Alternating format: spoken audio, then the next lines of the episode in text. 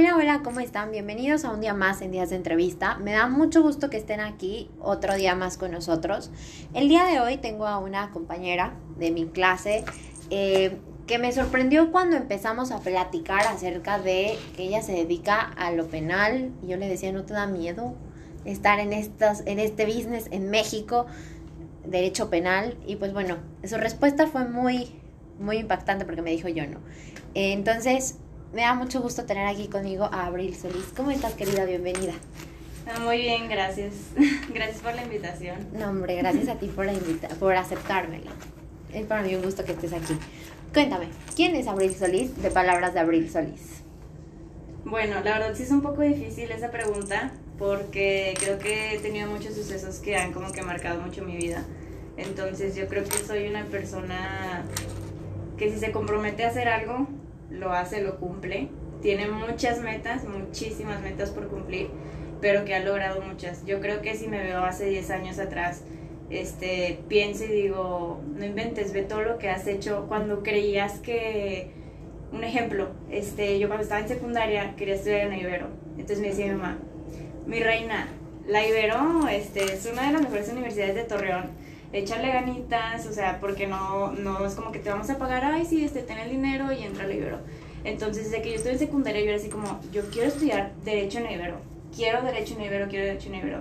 Entonces, hubo un momento donde yo sí dudaba mucho de, de lo que quería y decía, siento que no puedo. Y obviamente había días en que lloraba y que me frustraba, pero pues, bueno, aquí estoy. Entonces, yo creo que pues Abril es una persona que si quiere algo, lo obtiene. Ajá. Sea, no es, un, no es un orgullo que voy a decir esto, pero sea por las buenas o por las malas, lo obtiene porque es algo que desea.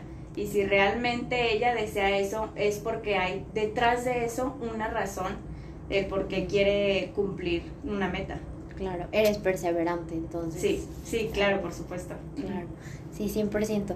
¿Y por qué derecho? O sea, desde secundaria sabes que querías estudiar derecho, pero ¿qué fue lo que te motivó a estudiar derecho? Yo en secundaria no sabía muy bien si estudiar derecho. Me gustaba, más porque mi papá este estudió derecho, o sea, mi bisabuelo fue presidente de aquí, también fue este diputado, mi abuelo también trabajó en el federal, mis tíos, mi papá, mi hermana en tribunales. Entonces, yo los veía y yo decía, ¿qué es esto? O sea, no puede ser que en el mundo esté pasando casos que mataron a tal persona y que la persona que fue este, culpada de ese delito es, no era la persona que realmente cometió ese delito. Entonces, a mí me emocionaba mucho de chiquita ver a mi papá y la verdad es que cuando, o sea, cuando yo estaba pequeña yo veía a mi papá y decía, wow, con lo impresionante que hace mi papá. Entonces, desde en secundaria a mí también me gustaba el diseño, pero el diseño me gustaba más como para como para tomarlo como una actividad. Entonces yo estaba así como que mm, me gusta el diseño de moda, derecho, entonces no sé qué hacer. Cuando pasé a prepa tuve una clase en mi último año muy importante que era de relaciones exteriores me enamoré completamente, completamente, porque nos hablaban de la política de todos los países. Entonces decía, no puede ser que esto pasó en la Segunda Guerra Mundial, en la Primera Guerra Mundial, que esto pasó en México, que gracias a este hecho que pasó en otro país afectó a México. O sea, yo decía, es, es como que una historia muy grande que gracias a esa historia, o sea, nosotros nos basamos hoy en día por la historia que ya se ha construido. Entonces a mí me empezó a gustar mucho el derecho. Y más me gustaba porque yo decía, ok, ponle, en dos años me deja de gustar la política porque a mí me gustaba la política. Me deja de gustar la política. ¿Qué voy a hacer? Porque decía ciencias políticas. No, o sea, ¿es eso o nada, reina? Entonces en derecho hay muchísimas ramas. Que penal, familiar. Si no te gusta una, te va a gustar otra a fuerza, a fuerza. Entonces, derecho, siento que es o sea, es una pasión increíble porque conoces muchas cosas, muchísimas. Es, pues es una, una carrera donde se estudia la sociedad básicamente. Entonces, por eso fue que estudié Derecho. Ok, y se, ve que te, encanta como en porque justo me decías que habías entrado a Derecho Penal. Sí. Que esa es la rama que a ti te gustó. ¿Cómo una mujer en México. Estudia penal. ¿Cómo le dijiste a tus papás, oye mamá, papá, quiero estudiar derecho penal? Uno. Y dos, ¿qué fue lo que te motivó a estudiar derecho penal? Fíjate, a mí en los primeros semestres odiaba penal, lo odiaba. Yo tenía clases y decía, qué flojera, a mí no me importa si matan al de la esquina, si le pasa esto a esta persona, a mí no me Claro. importa. O sea, yo odiaba con todo el alma penal. Entonces, yo este, tengo una amiga que llevaba una clase con un maestro de la Ibero. Y mi amiga me dice, oye, van a abrir una convocatoria para un concurso que es este nacional aquí en México. Y te, te quiero invitar para que entres conmigo y no sé qué, shalala. Entonces le dije, ok, me dijo, es de penal. Y le dije, "Mm, no me agrada, pero lo voy a intentar. Y más porque este concurso ofrecía de que un viaje, y dije, llamaba la atención. Entonces, pues ya, yo entré con mi amiga y obviamente para esto nos tenían que asesorar. Empezamos a venir en vacaciones a la Ibero para asesorías de ese concurso Ujú. y yo conocí al maestro de mi amiga porque yo no tenía clase con él. Entonces, este, yo le digo, Lick, este, necesito conseguir, o sea, le dije así como, este, si sabe de algún despacho que esté contratando ahorita pasantes o lo que sea, por favor, dígame eso que. Entonces él me dice, ¿sabes que yo tengo un espacio en mi oficina? Y ya él me dice que es penal. Y yo, bueno, entonces como parece entonces está un poquito complicada la cosa en mi casa, yo dije, el trabajo que sea con tal de no estar en mi casa. Claro. Entonces, este, pues ya yo entré a la oficina, aprendí muchísimas cosas y lo que a mí me empezó a gustar mucho es que a veces llegaban casos muy interesantes. Generalmente ahí en mi oficina hay casos de secuestro. Entonces, es impresionante, impresionante la forma en cómo piensan las personas para cometer delitos. Es Claro. de verdad muy impresionante. Y a mí también lo que me da mucho coraje es la autoridad de México. Muchísimo, muchísimo. Hubo un secuestro, yo estuve presente en esas audiencias, que lo realizó la policía. Entonces, a mí me da coraje y me da como... Impotencia. Sí, y aparte me emociona, o sea, como que, como que me apasiona.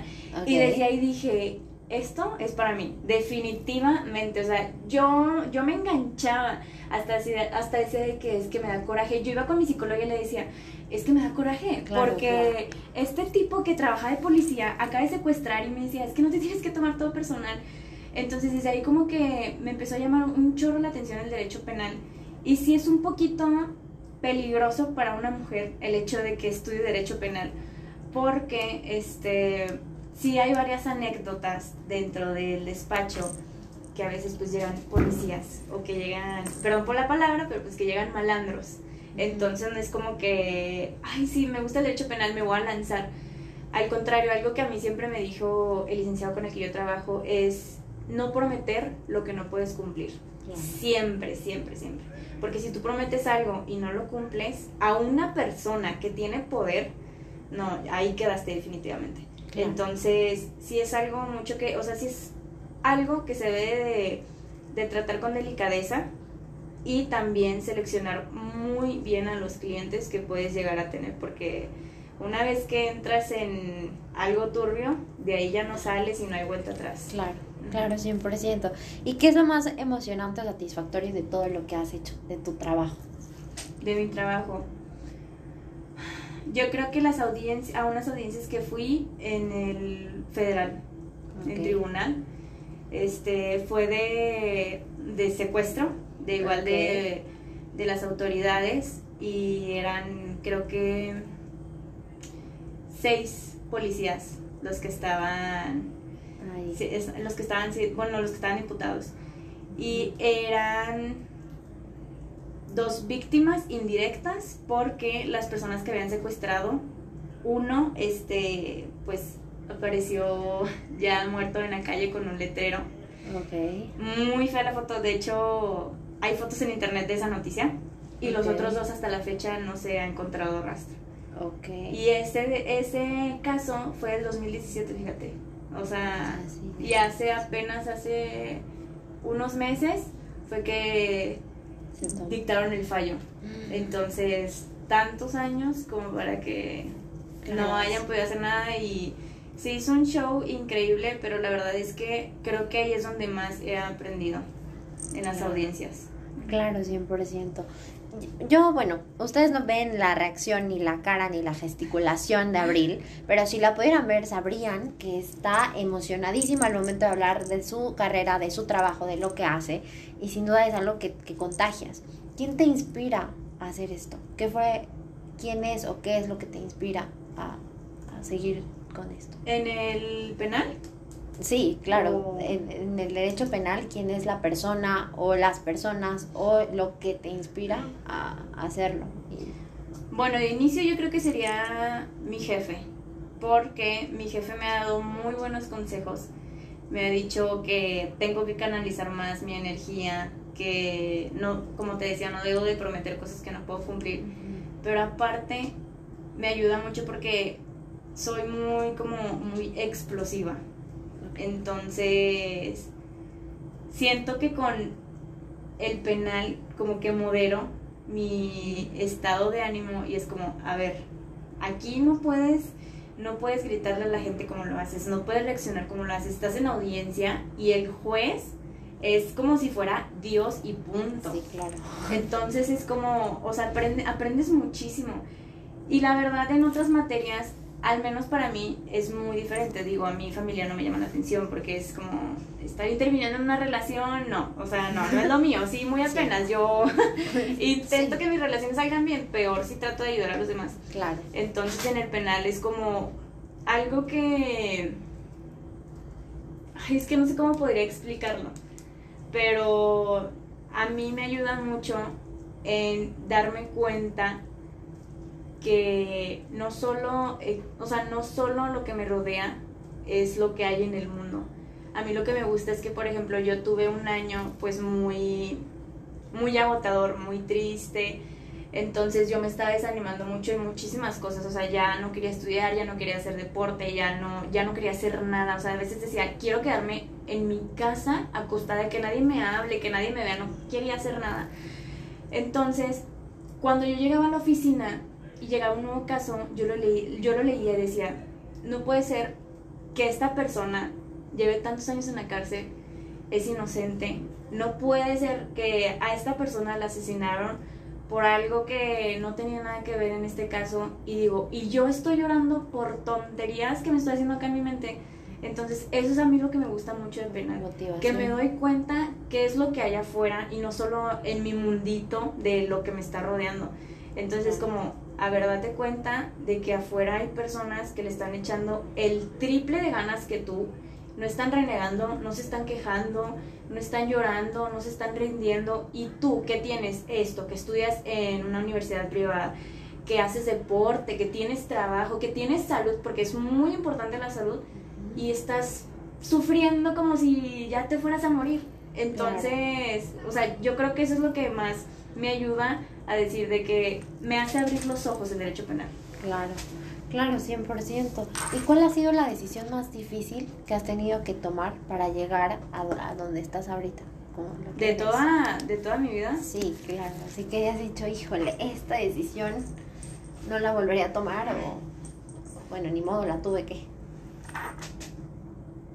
La verdad, sí está muy difícil esa pregunta. Muy difícil. Yo siento que no cambiaría ninguna decisión. He pasado, he sufrido, he visto. he pasado muchas cosas muy dolorosas que me han marcado muy fuerte, pero yo creo que yo soy de la idea de que por algo pasan las cosas. Entonces, yo creo que ninguna ninguna decisión la podría con- con- considerar de que ojalá hubiera dicho que, que no, o me arrepiento de esto. Sí he perdido tiempo con personas, he perdido tiempo con mis hermanos, con mis papás, pero yo creo que si eso no hubiera pasado, yo no sería quien soy ahorita en este momento. Claro, claro, 100%, porque ve todo lo que has logrado, hasta dónde has llegado. Y creo que esas, pienso que todas esas cositas que tal vez piedritas que te fueron poniendo son lo que te han ido forjando también a Sí. lo que eres hoy en día. Sí, claro, Y que vas a ser una inspiración para miles de personas. yo espero, porque sí es 100%. difícil. ¿Qué te gustaría que el día de mañana, en tu funeral o en un momento digan, híjole, abril era esto, o que recuerden, ¿con qué te gustaría que se quedaran de ti? Mm, que me gustaría que se quedaran con que soy una persona muy libre. Siempre mi papá, desde que estoy chica, me ha dicho que soy como alguien que así de que no me importa lo que digan, yo me voy a lanzar porque es lo que quiero. Entonces, desde ahí, este, no, o sea, no es como que siempre estoy pensando de que van a decir esto de mí. Obviamente hay momentos en que sí piensas eso, porque la sociedad juzga muchísimo, muchísimo. Pero sí hay veces que, o sea, si yo quiero hacer ahorita no sé, tirar un stand de libros, lo voy a hacer porque es lo que quiero y punto. Ya después, desgraciadamente, vienen consecuencias y es cuando uno se arrepiente. Pero me gustaría que eso pensaran de mí el día, o sea, el día de mañana que hagan este, me gustaría que dijeran, ¿saben qué? Abril era muy, o sea, era una persona mm, con un alma muy libre. Ok, ok, qué bonito eso. ¿Cuál es el consejo que le darías o qué le dirías a todas esas niñas, jóvenes, niños personas en general para que luchen por sus sueños, para que no se detengan? ¿Qué es lo que les dirías? Yo creo que lo primero que les diría es que se pongan ellos primero. Siempre, siempre, siempre. Algo que yo me tardé mucho en comprender es que siempre eres tú, luego tú y después tú. Siempre. Es la regla de tres de, o sea, para cualquier persona desde que yo empecé a aplicar eso, créeme que mi vida ha mejorado muchísimo, muchísimo. Porque muchas personas se preocupan en, la voy a sentir mal, la voy a hacer sentir mal. Ah, no quiero que piensen esto de mí. No, es que, y luego si después pasa esto y arruino las cosas con esa persona. Y luego si, a ver, ¿en dónde estás tú? ¿Qué quieres tú? ¿Qué quieres tú? ¿Qué quieres hacer tú? ¿Qué es lo que quieres a futuro? Si ahorita te estás preocupando por las demás personas, ¿cómo es? O sea, ¿Cómo esperas el día de mañana ver por ti y hacer lo que tú quieras hacer? Entonces, yo digo que eso todo mundo se lo debe de grabar. Primero tú, luego tú y después tú. Siempre, siempre, siempre. Y ya, este, ya teniendo en cuenta esto, este, obviamente aplicarlo, porque una cosa es que te lo digan y otra cosa es de que voy a ejecutarlo, es muy diferente. Y ya después de ahí, comienza con tus metas, así sea poquito. A veces pensamos que no estás haciendo nada. Yo he pasado por esos momentos que digo, me siento estancada y digo, a ver, agarra la onda. Trabajas, estudias, entrenas. Todavía a veces vas al gimnasio, haces yoga y luego a veces sales con tus amigos. ¿Qué, qué más quieres? O sea, nos acostumbramos tanto a la rutina que pensamos que no estamos haciendo nada. Entonces, dense un día de no hacer nada y ahí es cuando se van a dar cuenta, no puede ser, yo hago esto, esto, esto, esto, ¿quién más lo hace? Y algo muy importante que deben de tener en cuenta es no compararse. Cada quien avanza a su ritmo, a su tiempo. A una persona le va a llegar antes, a ti te va a llegar después o antes o vas a estar, no sé, más adelante que otros o más atrás que otros, pero eso no importa porque si nos venimos a comparar con las demás personas, ¿hasta cuándo vas a aprender a ser feliz y ver por ti? Claro, claro, 100%. Esto anótenlo en su cabeza, en su corazón, en su mente. Porque sin duda yo creo que es muy importante eso que acabas de decir. Muchas veces nos ofuscamos o nos ponemos a decir, híjole, y es que si la otra me critica y si la otra, y si el miedo te atara, no harías nada. Claro. Entonces, sin duda eso es muy, muy importante. Cuéntame, Abril, ¿qué es lo que más le gusta hacer en esta vida? Aparte del penal. Hablando ya un poquito, ¿qué más le encanta hacer? Me gusta mucho como disfrutar la vida. Ok. en el sentido de que me gusta como crear nuevas aventuras. O sea, si alguien viene y me dice, vámonos de viaje mañana, me voy. Ok. Entonces, no la pienso dos veces, me gusta como experimentar de todo, o sea, quiero, quiero vivir, quiero como explotar mi alma de felicidad y que el tiempo no me consuma a mí, sino yo consumir al tiempo en algo que realmente disfrute. Entonces, sí es como algo que, Eso es 100%, o sea, siento que siempre, siempre, siempre voy así. Si tú me, voy a hacer así, perdón. Si tú me dices de que ahorita en dos horas nos vamos ya en un avión a Estados Unidos, me voy. Dejo todo, me las arreglo con mis clases, con mi trabajo, yo me las arreglo porque me las arreglo y me voy. Ok, aguerrida. sí, así. Claro. Qué bueno. Oye, Abril, sin duda ya esto ya se está acabando y para mí ha sido un honor tenerte aquí conmigo. En realidad es la primera vez que hacemos entrevista presencial y bueno, esta experiencia se me va a quedar aquí en el corazón, sin duda. ¿Con qué te quedas de estar aquí en tu casa días online? ¿Cómo, cómo, perdón? ¿Con qué te quedas de estar aquí en, el programa días online? Pues nunca me, me habían así como que entrevistado como tal. Sí me habían hecho otras entrevistas, pero por otros concursos que había hecho. Pero es como que muy bonito poder aportar un poco de lo que yo he vivido a alguien más. Porque a veces yo no siento que sea así como, wow, un gran ejemplo, pero tal vez para unas personas este, les pueda ayudar en un consejo que, que ya he mencionado antes. Entonces, sí es muy, muy bonito el hecho de que estés haciendo entrevistas y más que, que pidas consejos. Entonces, para que así las otras personas igual puedan aprender, aunque todavía les falte para pasar en momentos difíciles, que no todo el mundo tiene que vivir ese tipo de momentos, este, que aprendan de las demás personas, porque si así nos ayudamos entre todos, yo creo que avanzamos muchísimo más como sociedad. Entonces, es impresionante lo que haces, porque no cualquiera lo haría.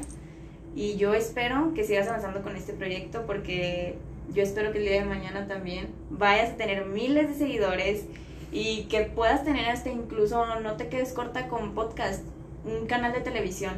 Puedes lograr muchas cosas con esto si entrevistas a las personas indicadas y vas avanzando a tu ritmo. Claro. Claro, 100%. Yo voy a llorar con esto. y bueno, muchas gracias, Abril, de verdad, por estar aquí. Para mí ha sido un honor tenerte aquí. Eh, bienvenida las veces que quieras. Muchas gracias por tus consejos. Yo me quedo con el primero tú, luego tú y al último tú, porque sin duda es lo que tendríamos que aplicar para empezar a, conocernos nosotros y a respetarnos también. Entonces, pues bueno, ahí les dejo la entrevista.